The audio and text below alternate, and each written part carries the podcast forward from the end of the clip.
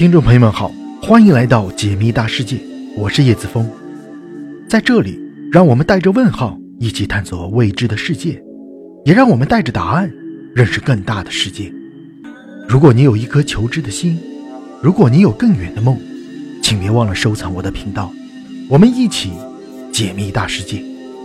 今天我们的主题是：虫洞真实存在吗？人类完全可以穿越吗？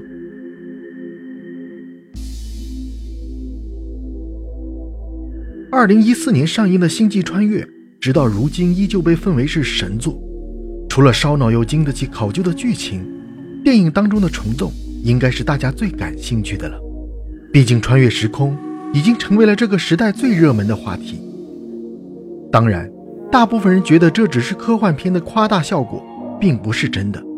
可此前哈佛的科学家们明确表示，虫洞是真实存在的，人类完全可以穿越。只不过其中有一个致命的弊端罢了。那么，这到底是怎么回事呢？人类真的能依靠虫洞完成穿越了吗？虫洞到底是什么？要理解虫洞如何帮助人们实现穿越，我们得先知道它到底是什么。在上世纪初期，爱因斯坦的横空出世为人们打开了一个观察宇宙的新角度。在广义相对论提出的二十年后。爱因斯坦和内森·罗森发现了广义相对论方程的一个特殊解，并因此提出了爱因斯坦罗森桥。当时大家都不以为然，却没想到原来这就是虫洞的前身。从爱因斯坦罗森桥这个名称就不难看出，虫洞本质上就像是连接两个时空的桥梁。不过当时人们很难形容这个桥梁的模样，所以科学家约翰·惠勒就想出了另外一个形容方式。将其比喻成苹果当中的洞。资料显示，约翰·惠勒是这样表述的：一只蚂蚁从苹果的一端到另一端，如果绕着苹果弯曲的表面爬过去，距离就很远；而咬穿苹果，从苹果内部穿过去，距离就会大大的缩短，并由此提出了天体物理学中的虫洞一词。至于虫洞产生的过程，科学家们认为。这与宇宙膨胀当中出现的各种宇宙泡沫有关。在他们眼中，爆炸膨胀的宇宙其实炸出了很多个小宇宙。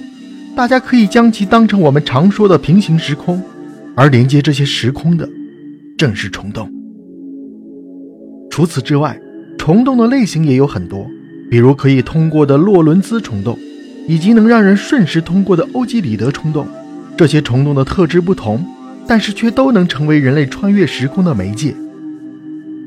而经过长期的研究，科学家对虫洞又有了新的看法。比如，哈佛科学家就声称，虫洞真实存在，人类完全可以穿越它。但在穿越之前，我们必须要面对一个致命的弊端。那么，这个所谓的弊端到底是什么呢？从科学家对虫洞概念及功能的界定就能看出。虫洞确实有些像宇宙空间当中的任意门，当你拉开这扇门的时候，就可以抵达另一个时空。当然，这个功能从理论上看起来非常的美好，可真正到了穿越的时候，却没有那么简单。对此，进行大量研究的哈佛物理学家 Daniel Jeffries 就提出了自己的看法。他认为，虫洞在理论上虽然能够让人类成功的穿越，但是穿越它所需要的时间，恐怕是我们难以想象的。要比推测的正常时间长许多，这在我们看来似乎算不上什么致命的弊端。毕竟只要能够完成穿越，在这个通道当中待久一点，又能怎么样呢？如果是寻常的隧道，当然没问题。但这可是虫洞，一个像黑洞一样包含着无数未知的地方。在这种情况下，多在里面停留一分钟，就意味着承担的风险要大几倍。因此。哈佛科学家在提出穿越需要更长时间的情况之后，紧接着也提到了虫洞当中最危险的东西——负能量，它才是虫洞的致命弊端。以当前的研究情况来说，人类对负能量知之甚少，而人进入其中后会在它的影响下变成什么，也是个未知数。当然，除了哈佛科学家提出的这些弊端之外，利用虫洞穿越面临的难题也远比我们想象的要多。毫不夸张地说，哪怕它真实存在并且摆在了人们的眼前，人类也不敢贸然进入利用它进行穿越。毕竟，没有人知道进去之后会发生什么。再者，如果让虫洞保持稳定性，并让人们找到正确的出口，也是无法解决的问题。借助可穿越的虫洞进入未来或回到过去，这并非易事，因为将虫洞转变成时间机器需要付出很大的努力，要摆脱虫洞也异常艰难。这是美国天体物理学家艾利克·戴维斯的原话。你真的敢进入那个充满着未知的虫洞吗？综上所述，科学家虽然和我们一样对于虫洞十分关注，但是想对其进行完美的利用，恐怕还要等待百年甚至更久的时间了。那么，科学家眼中的安全虫洞需要具备哪些条件呢？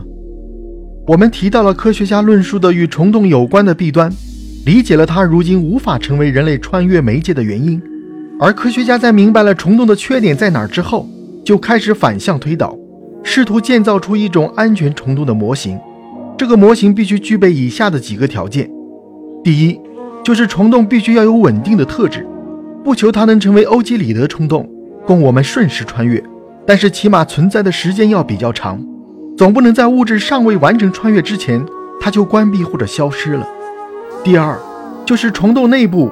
不应该存在任何事件世界，只有这样，人才能在其中自由地穿行。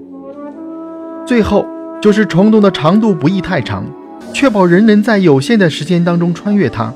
就像我们之前所说，在虫洞中停留的时间越长，就意味着风险越大。